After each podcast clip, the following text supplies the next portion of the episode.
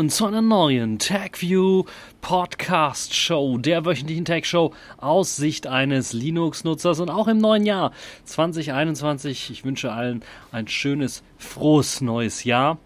Habe ich interessante Themen für euch vorbereitet. Zum einen haben wir die CES 2021 und dort wollen wir uns zum einen das LG Rollable anschauen, Intels Wechsel auf 10 Nanometer Prozessoren, das HP Elite Folio mit ARM-Chip, Samsungs neuen Exynos-Prozessor, der auch im Galaxy S21 drin steckt, genauso wie das WhatsApp-Ultimatum und ein kurzer Blick auf die neue Oberfläche von GNOME 40. Dann so ein bisschen über das äh, Neujahr, ein neues Thema mit reingeflossen, wo ich schon fast sagen würde, Pfeife der Woche, aber so, so richtig Pfeife ist das wohl nicht. WhatsApp stellt den Nutzern nämlich jetzt ein Ultimatum. Sie haben Zeit bis zum 8. Februar einer neuen Datenschutz oder ja, Geschäftsbedingungen mit neuer Datenschutzerklärung dann zuzustimmen. Ansonsten dürfen Sie WhatsApp nicht weiter benutzen. Das hat so ein bisschen zu einer Kontroverse geführt, hat dazu geführt, dass Signal und Freema und all die anderen Alternativen zu WhatsApp auf einmal sehr starken Zulauf gewonnen haben, vor allen Dingen international, weil in der US-Version tatsächlich damit ähm, ja, eine Änderung einhergeht, die sagt explizit, dass die Daten, die in WhatsApp gespeichert sind, auch mit Facebook geteilt werden. Und das wird in der deutschen, in der europäischen Version allerdings nicht der Fall sein. Das heißt, ihr könnt euch den Artikel durchlesen, dort gibt es auch die Beschreibung der US-Version, aber in der deutschen Version ändert, da ändert sich relativ wenig. Da wird also keine Änderung, was die Datenweitergabe von WhatsApp äh, angeht, geändert sagt zumindest WhatsApp. Es sieht immer noch so aus, dass die Daten, die bei What, die europäischen WhatsApp-Nutzer äh, gespeichert werden, dass diese Daten, diese Nutzerdaten nicht mit Facebook zur Verbesserung von Facebook-Produkten oder so weiter geteilt werden dürfen. Das sagt es explizit, das sagt aber nicht, dass das nicht mit anderen Bereichen der Firma vielleicht äh, oder andere Firmen dann geteilt werden kann. Das ist natürlich auch ein sehr freudscher, äh, äh, freudsche Formulierung, würde ich mal fast schon behaupten. Und äh, ja, also da ändert sich relativ wenig, was das angeht. Trotzdem ist es, glaube ich, ein guter ähm, Wink mit dem Zaunpfeil, da mal hinzu, äh, Zaunpfeil, da mal hinzuschauen und zu sagen, okay, was gibt es eigentlich für Alternativen?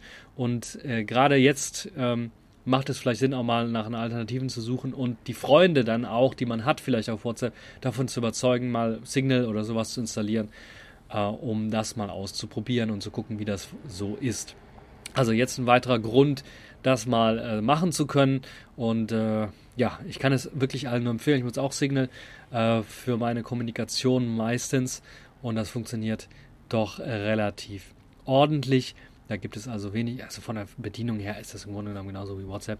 Ist halt nur eben das gute Gefühl, dass außer der Telefonnummer und nur wenn ich es wirklich freigebe, dann auch mein Telefonbuch geteilt wird. Ansonsten äh, wird das nicht gemacht. Und das habe ich bei WhatsApp halt nicht. Ich habe nicht die Freiheit zu sagen, okay, ich möchte jetzt nicht, dass mein Telefonbuch hochgeladen wird. Ich möchte meine Kontakte, äh, die ich im Telefonbuch habe, nicht teilen. Das geht also ohne Umwege nicht äh, datenschutzkonform, würde ich mal behaupten. Nun ja, ihr könnt euch mal im Kommentarbereich austoben, was ihr von der Geschichte haltet. Nutzt ihr überhaupt noch WhatsApp? WhatsApp scheint ja so ein bisschen, ja, das, das Kommunikationsmittel der Wahl zu sein, was den europäischen Raum angeht. Interessanterweise, ich bin ja hier in Neuseeland, da ist das nicht so der Fall. In Neuseeland nutzt man tatsächlich den Facebook Messenger viel häufiger, beziehungsweise weil eben viele Leute Facebook noch haben und auch aktiv nutzen, wird eben der Messenger genutzt, um eben eine Kommunikation ähm, äh, durchzuführen. Und das hat mich da ein bisschen dann auch äh, gewundert, dass es also auch lokale Eigenheiten gibt. Und da würde mich mal interessieren, ob es vielleicht in eurem Land, auch im europäischen Land vielleicht, äh, lokale Eigenheiten gibt. Es kann durchaus sein, dass das eine oder andere Land beispielsweise ein eigenes, einen eigenen ähm, Messenger-Dienst hat, den sie hauptsächlich benutzen. Ähm, ja, würde mich mal interessieren, könnt ihr im Kommentarbereich äh, hineinschreiben und dann natürlich auch hineinschreiben, ist das Teil Open Source, ist das äh, ähm, proprietär, ist da überhaupt eine Verschlüsselung mit dabei, darf der Staat mitlesen und so weiter und so fort. Oder ist das vielleicht sogar eine staatliche App? Das würde mich mal alles interessieren. Alles im Kommentarbereich. Ähm, reinschreiben, bitte. Der Nachfolger von GNOME 338 wird den Namen GNOME 40 tragen. Man spart sich also die 3 am Anfang und man wollte auch nicht wirklich auf 4.0 oder sowas oder auf 4 wechseln. Also hat man sich gedacht, okay, nennt man das einfach GNOME 40. Diese neue Version wird auch eine neue Evolutionsstufe der GNOME Shell ausrufen, auch was die grafische Oberfläche angeht. Die wird nämlich überarbeitet werden. Und das ist relativ interessant, wie ich finde, und deshalb habe ich gedacht, nehme ich das mit ins Programm hinein. Zum einen wird es eine Änderung bei der Bedienung geben, was die virtuellen Arbeitsflächen angeht. Die werden jetzt nicht mehr ähm, vertikal angeordnet, sondern horizontal in der Mitte des Bildschirms und so kann man zwischen den verschiedenen virtuellen Arbeitsflächen wechseln. Genauso werden natürlich dann die Fenster wie bisher gehabt auch dargestellt und es gibt die Möglichkeit ganz einfach zwischen den Fenstern zu wechseln oder Fenster von einer virtuellen Arbeitsfläche zur nächsten zu verschieben. Die äh, wiederum vertikal ausgerichtet auf der anderen Seite befindliche ja, kleine Launcher oder Starter Bar wird verschwinden und nach unten ausgelagert, ähnlich einem macOS Dock zum Beispiel. Dort findet man dann also Schnellstarter und natürlich auch den Button, um alle Programme in einer Übersicht auswählen äh, zu können. Und diese Übersicht wird auch überarbeitet. Zum einen werden die virtuellen Arbeitsflächen weiterhin angezeigt, allerdings in einer verkleinerten Form über der Anzeige der äh, Programme, die installiert sind. Und die Programme, die installiert sind, werden jetzt horizontal gescrollt, anstatt vertikal zu scrollen. Das soll das Ganze ein wenig erleichtern und natürlich vereinfachen und vereinheitlichen. Es ist alles momentan noch in einer Beta bzw. einem Konzeptstudium oder Stadium, aber es könnte dann in Zukunft tatsächlich äh, auch der neue Standard von GNOME 40 werden und ich wollte schon auf jeden Fall mal darüber reden, wie das Ganze aussieht.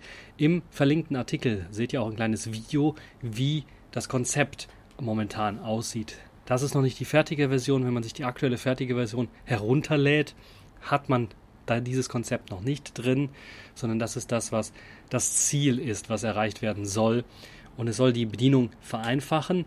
Ähm, ob es das wirklich schafft, werden wir mal sehen. Natürlich ist die GNOME Shell nicht der zentrale oder der einzige zentrale Punkt, der geupdatet wird in GNOME 40, sondern es ist einfach nur ein zentraler Punkt, was ebenfalls geupdatet wird. Sind natürlich die Anwendungen und die Apps und das Ganze wird auch in Zukunft auf GTK 4 basieren, anstatt eben auf GTK 3 und das wird auch einige Veränderungen mit sich bringen. Also es könnte eine ziemlich interessante neue Version werden mit GNOME 40. Was haltet ihr von der Geschichte? Seid ihr überhaupt nicht mehr interessiert an GNOME oder schaut ihr da immer noch mal rein? Nutzt ihr es standardmäßig und wie findet ihr die Änderungen? Schreibt mir das im Kommentarbereich. Ansonsten, was würdet ihr euch wünschen, vielleicht als KDE, XFCE oder Cinnamon oder was auch immer Nutzer, äh, könnt ihr mir natürlich auch im Kommentarbereich schreiben. Trotz Corona hat dieses Jahr die CES wieder angefangen und wir wollen mal einsteigen mit LG. Die haben sich ja im letzten Jahr schon mal so ein bisschen gezeigt, dass die auch Innovationen machen können, auch in Sachen Smartphone. Und diesmal haben sie das sogenannte LG Rollable gezeigt. Ein Smartphone, das sich aufrollen lässt. Eine Alternative zu den ja, Foldable Smartphones, die man also umklappen kann mit flexiblem OLED möchte man hier ein etwas ja, flexibleres OLED mit den gleichen Eigenschaften zeigen wie ein Foldable, aber mit einem sichereren, einem etwas stabileren Design, indem man das Ganze eben in ein sich selbst aufrollendes und ausrollendes Design gepackt hat ein Smartphone, das sich auf Tabletgröße ausziehen lässt und das vollkommen automatisch mit Hilfe eines Knopfdrucks.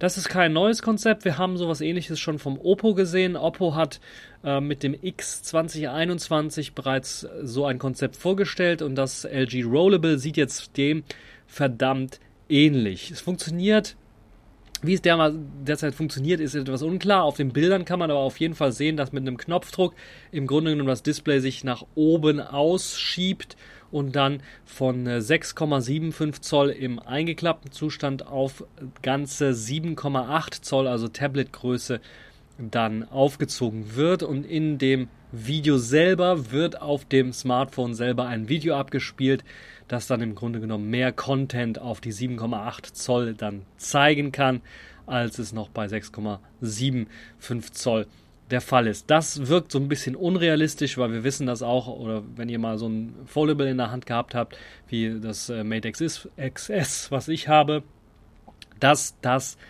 äh, mit den Videos nicht so aussieht, dass sie sich auch automatisch größer ziehen lassen, sondern dann, wenn man dann wirklich das ganze Video größer haben möchte, dann zoomt man in und croppt dann von den Seiten halt, schneidet man eine ganze Reihe auch ab. Nun, das ist also kein neues Konzept, aber es ist interessant, dass auch LG jetzt das Ganze vorstellen äh, möchte. Und es kann durchaus sein, dass LG das Ganze dann auch bereits schon ja, in der ersten oder zweiten Hälfte dieses Jahres dann herausbringen wird. Und äh, wir werden mal sehen, was Oppo machen wird mit dem Oppo X 2021 und ob vielleicht noch ein paar andere Hersteller wie beispielsweise TCL, die ja auch schon ähm, ein Smartphone vorgestellt haben, einen Prototypen mit ähnlichem Konzept, ob die dann damit auf den Markt kommen.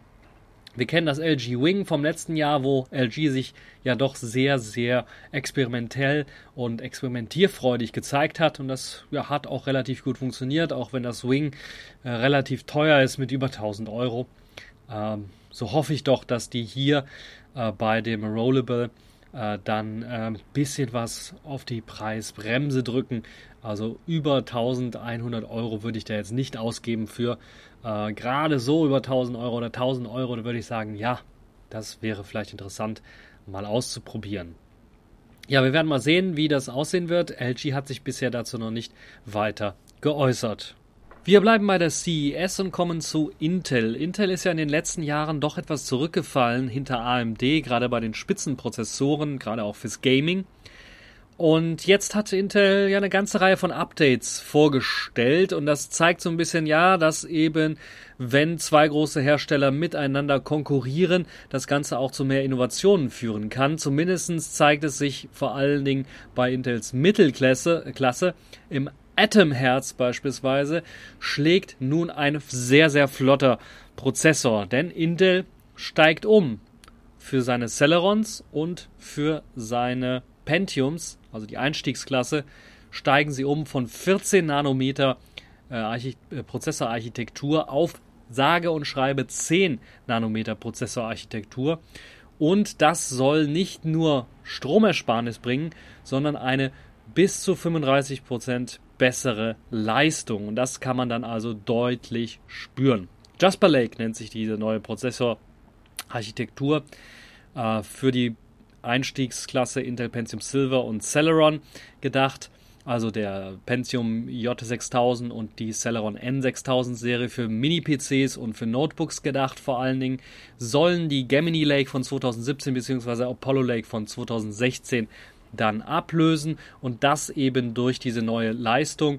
Anstatt 14 Nanometer jetzt 10 Nanometer weiter, 4 CPU-Kerne auf der sogenannten Tremont Mikroarchitektur basieren, das dann deutlich mehr Leistung bringen soll. Nicht nur in Sachen CPU, sondern auch in Sachen GPU wird jetzt die Generation 11 der GPU eingesetzt anstatt der Generation 9.5 und das soll dann samt 18 Execution Units dazu führen, dass die Geschwindigkeit deutlich gesteigert wirkt. Und so sagt Intel zum Beispiel selber bei dem Spiel Rocket League in Full HD mit niedrigen Details kann man bis zu 22% höhere Bildraten erwarten. Und das sorgt eben dafür, dass auch im äh, Graphics Score von 3D Mark Firestrike um 78% mehr Leistung aus diesen neuen Prozessoren herausgeholt werden kann und auch weitere Benchmark-Werke äh, sprechen für diesen neuen Prozessor. Wir werden warten, was der neue Prozessor wirklich bringen wird, weil äh, bislang ist es kein System on the Chip, wie man das bei ARM so kennt. Das heißt, es wird immer noch auf einen zusätzlichen 14 Nanometer I/O-Hub gesetzt, der eben für Input und Output zuständig ist. Und das sorgt dann eben dafür, dass der Prozessor, äh, dass das insgesamt das ganze System dann weiterhin auch ein bisschen was mehr Strom braucht. Eine Neuigkeit ist auch, dass der Prozessor, wenn er hochtakten muss für ganz, ganz äh, rechenintensiven Aufgaben, jetzt nicht nur bis, bis auf 15 Watt Verbrauch hochtakten darf, sondern sogar bis auf 20 Watt boosten darf. Und das sollte natürlich dann auch gerade bei Video-Rendering oder sowas deutlich mehr äh, Power bringen, aber natürlich auch deutlich mehr Power fressen. Es ist die Frage, was das dann bringt Und das müssen wir noch abwarten. Was die Technologie an sich angeht, werden bis zu drei Bildschirme per DisplayPort 1.4 bzw. HDMI 2.0b unterstützt. Außerdem gibt es die Unterstützung für eMMC 5.1 und UFS 2.0 Speicher. Und äh, außerdem wird weiterhin der äh, PCI Express Generation 3 mit achtfacher Geschwindigkeit und diverser Controller unterstützt. USB 3.2 Generation 1 für externe Geräte äh, ist ebenfalls mit dabei und auch Wi-Fi 6 wird unterstützt, also äh, 802.11ax mit 160 MHz breiten Kanälen und das davon spricht dann Intel von der sogenannten Gig Plus Technologie, die also noch, noch mehr in Sachen Bandbreite über WLAN heizen soll. Also insgesamt eine interessante Technologie, wie ich finde und gut, dass Intel jetzt da auch aufholt und gerade auch bei den, ich finde das eine sehr, sehr spannende Geschichte. Die Spitzenklassen Intels wurden natürlich auch wieder aufgebohrt und können jetzt bis zu 5 GHz hoch takten, aber da hat sich im Grunde genommen von der Prozessor Prozessorarchitektur sehr wenig getan, sondern man taktet einfach ein bisschen was höher. Und das finde ich deshalb deutlich besser mit den neuen Jasper Lakes, Celeron und Pentiums, dass man hier auf die 10 Nanometer gegangen ist, weil das dann doch ein größerer Sprung, ein deutlicherer Sprung ist, gerade für eben die Mittelklasse Geräte, die man so bekommen kann. Und mit Sicherheit versucht Intel hier auch so ein bisschen die ARM-Notebooks, die beispielsweise jetzt von Apple vorgestellt worden sind, dagegen so ein bisschen anzustinken. Was haltet ihr von der ganzen Geschichte? Denkt ihr, dass Intel noch eine Zukunft hat mit dieser ja hinterherhinkenden äh, Prozessorarchitektur? Oder ähm, findet ihr, dass äh, Intel jetzt wirklich quasi ausgewirtschaftet hat und dass wohl die Zukunft ARM, der ARM-Prozessoren, äh, dann gehört? Würde mich mal interessieren, könnt ihr im Kommentarbereich hinterlassen. HP hat auf der CES 2021 ein neues Convertible vorgestellt in einem praktischen Format, nämlich im 3 zu 2 Format. Ein bisschen ungewöhnlich, aber für ein Tablet beispielsweise gar nicht mal so. Das Ganze wird ausgeliefert mit einem Stift und ähnelt so ein bisschen, ja, dem HP Spectre X360, würde ich mal sagen. Zumindest hat es eben den Vorteil, dass es als Tablet genutzt werden kann, man die Tastatur also verstecken kann. Man kann das Ganze aber auch als normalen Laptop verwenden. 13,5 Zoll Display hat man dort. Und man hat eben auch die Möglichkeit zu sagen, okay, ich möchte das als so eine Art Tablet-Stand haben, nur mit einem Touchpad, das sichtbar ist. Die Tastatur ist versteckt und habe dann trotzdem das Display so, dass ich ein Video angucken kann zum Beispiel. Also so eine Art Pull-Forward-Display, so heißt das hier. Das Elite Folio, so heißt das, äh, dieses Convertible, kommt mit 1,3 Kilogramm daher, hat zwei USB 3.2 USB-C 3.2 Generation 2 Anschlüsse, eine Audioklinke und einen Schacht für Nano-SIM-Karten.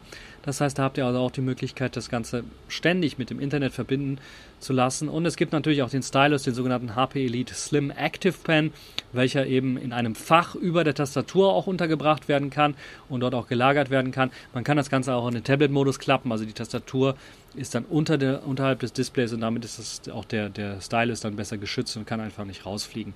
Äh, 3,2 Format ist sehr gut fürs Arbeiten, gerade wenn man drauf zeichnen möchte oder Notizen machen möchte.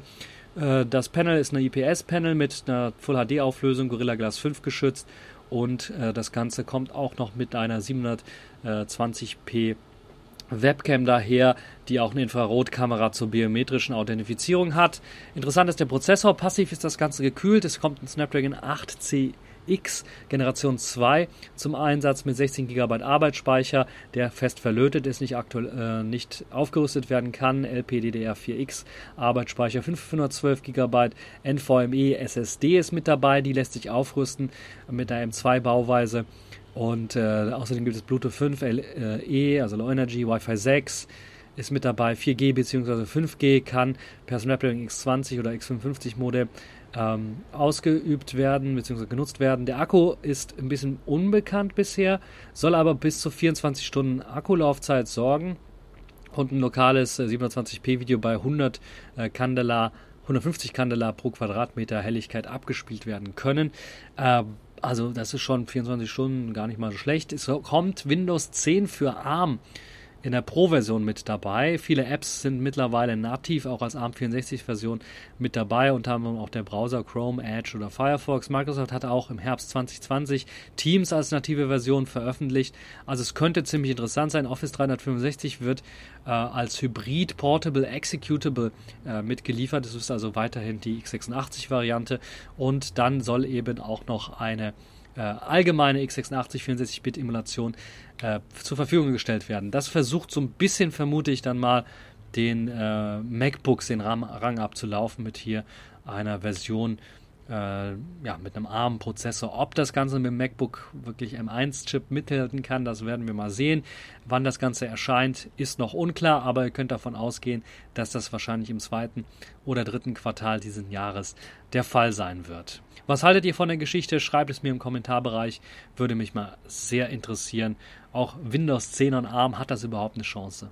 Auf der CES 2021 hat auch Samsung was Neues vorgestellt für Smartphones. Nein, nicht das neue Galaxy S21, das kommt wahrscheinlich erst in einer Woche raus, aber der neue Prozessor, der wahrscheinlich in diesem Galaxy S21 drinstecken wird, der Exynos 2100. Ja, 00, da verbinden viele den Exynos-Prozessor mit, weil er im Grunde genommen viel Strom verbraucht und wenig Leistung bringt. Und deshalb haben vor allen Dingen in Europa viele Leute geflucht, dass dieser Exynos-Prozessor eingesetzt wird, wobei in den USA und sogar in Südkorea selber auf den Snapdragon-Prozessor gesetzt wurde, der vor allen Dingen mehr Leistung, aber auch mehr Stromersparnis gebracht hat. Der neue Exynos 2100 soll vieles anders machen.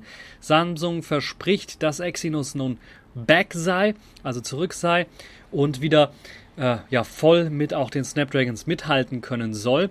Samsung setzt dabei nicht mehr auf ein eigenes Design, wie es bei den Vorgängern der Fall war, sondern setzt auf den Standard, den ARM vorschreibt, nämlich den ARM Cortex X1, der zum Beispiel auch im aktuellen brandneuen Snapdragon 888 äh, zum Einsatz kommt. Was man geändert hat, sind ein paar Kleinigkeiten, zum Beispiel die Taktraten des Prozessors. So ist im ja, Vergleich zum ARM Cortex X hat man dort die Taktrate etwas höher gedreht, das insgesamt dann auch dazu führen soll, dass der Prozessor etwas schneller laufen soll. Zudem wurde auch am Cache etwas umgestellt, so dass dort auch eben das Ganze etwas flinker laufen soll. Also Maximaltakt bei Cortex A78 äh, ist 2,8 GHz. Beim X1 ist es 60 MHz höher als beim Snapdragon 888. So hat zumindest Samsung es getaktet und hat es dann sogar im Vergleich zum Cortex A78 auf deutlich 400 MHz höher getaktet. Und das sorgt eben dafür, dass auch bei den kleineren Chips, die dort eingebaut worden sind, oder den etwas den, den leistungsärmeren Chips, die etwas mehr ähm, Strom sparen sollen, auch äh, exakt 400 Megahertz mehr getaktet worden ist als bei der Qualcomm-Lösung und das soll insgesamt für einen Leistungszuwachs von 19% im Single-Core und bis zu 33% bei Multicore-Anwendungen bieten. Das heißt, der neue Exynos soll flit, flit, äh, flotter sein, flinker sein als der Snapdragon 888. Anders als beim Snapdragon hat man sich bei Samsung entschieden, nur noch eine Speichervariante für Arbeitsspeicher und für Festspeicher zu unterstützen. Das heißt, es gibt nur noch die Unterstützung für LPDDR5. Das heißt auch, dass alle Chips oder ne, alle Smartphones, die diesen Chip einsetzen werden, nur LPDDR5 einsetzen können. Anders als bei Snapdragon, wo eben immer noch LPD äh, DDR4, LPDDR4X unterstützt wird. Außerdem hat sich äh, Samsung auch dafür entschieden, nur den schnellen UFS 3.1 Speicher für den Festspeicher zu unterstützen. Dann ganz neu ist auch die Mali GPU, Mali G78 MP14. Die kommt also im Vergleich zur G77 MP11 mit 14 Kernen daher, anstatt nur 11 Kernen. Das soll auch dazu führen, dass 40 Prozent unterm Strich mehr Leistung aus der GPU herausgeholt werden können soll. Zudem soll aber auch noch dann die Leistung länger gehalten werden. Dazu gibt es ein neues Projekt, das nennt sich Amigo Advanced Multi-IP Governor. Der soll CPU und GPU so optimieren, dass sie auf lange Sicht sehr hohe Leistung halten können. Im 5-Nanometer-Verfahren wird das Ganze hergestellt, also ähnlich wie der Snapdragon 888 oder eben der Kiri 9000 oder auch der Apple äh, A14 Bionic. Mit integriert ist auch ein Multimodem von 2G bis 5G, wird dort alles unterstützt und das soll eben auch dafür sorgen, dass dort ordentlich viel Leistung rausgeholt werden können, äh, rausgeholt werden kann. Dann ist im ISP, also dem Image Signaling Processor, auch der AV1-Codec erstmals mit enthalten. Das heißt, das Dekodieren von AV1-Codec wird mit unterstützt.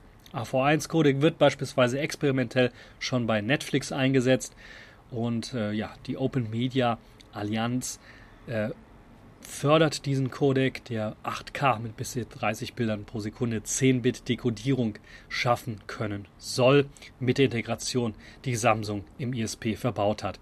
Damit zählt Samsung zu Vorreiter, äh, weil bisher hat keiner einen AV1 Decoder eingebaut in einen Prozessor oder in einen ISP eines Prozessors. Die KI-Leistung soll auch äh, steigen, soll auf Qualcomms Niveau steigen mit 26 Teraflops äh, oder Teraops. Hm, äh, bisher waren es, glaube ich, nur 1,9. Beziehungsweise, ja, 1,9 waren es 2018. 15 Teraops vor waren es mit dem Exynos 990 und Triple NPU. Jetzt ist das Ganze äh, auf 26 Teraops angestiegen, aber es wird auch die äh, exakt gleiche Anzahl von NPUs verwendet. Das heißt, es wird wahrscheinlich dann auch wie beim Qualcomm Snapdragon Prozessor sehr viel dieser äh, NPU-Algorithmen über die normale CPU gerendert und gerechnet. CPU, GPU und DSP, da wird das dann verteilt. Ja, das Interessante an dem neuen Prozessor ist, Samsung ist sehr mutig. Sie wollen sagen, wir werden das weltweit einsetzen. Wir werden das auch wieder in Korea mit einsetzen. In Südkorea wird also der Exynos 21 00 auch im Galaxy S21 zum Einsatz kommen. Das heißt, nur die USA werden den Snapdragon-Prozessor bekommen, alle anderen werden den Exynos-Prozessor 2100 bekommen. Und der sollte dann auf einem Niveau sein mit dem Snapdragon, wenn nicht sogar teilweise etwas besser. Ob das wirklich der Fall ist, werden wir noch sehen. Aber zumindest ist es, glaube ich, eine interessante Ankündigung, dass Samsung hier extra nochmal hergeht und sagt, wir haben erkannt, wir haben Probleme mit unserem eigenen Design gehabt. Wir haben das eigene Design jetzt abgeschafft. Wir setzen auf ein Standarddesign und optimieren das so ein bisschen, um die bestmögliche Performance herausholen zu können. Das Galaxy S21, wie gesagt, wird wahrscheinlich nächste Woche angekündigt und dann übernächste Woche wahrscheinlich schon in den Händen der ersten Tester landen, so dass man da auch schon erste Werte für Akkulaufzeit und für Performance äh, ablesen kann von und dann wird sich zeigen, ob Samsung tatsächlich mit dem eigenen Prozessor sich durchsetzen wird und ob er mit dem Snapdragon mithalten kann oder nicht. Was haltet ihr von der Geschichte? Schreibt es mir im Kommentarbereich. Seid ihr eher enttäuscht, dass Samsung nicht auf einen Prozessor setzt, also den Qualcomm Snapdragon Prozessor, oder denkt ihr, dass es für ja, so Anti-Monopol doch besser, dass das da vielleicht noch eine eigene Entwicklung gibt, äh, damit eben äh, Qualcomm auch so ein bisschen was an Konkurrenz bekommt? Alles das im Kommentarbereich hinterlassen und äh, ja, bin ich mal gespannt.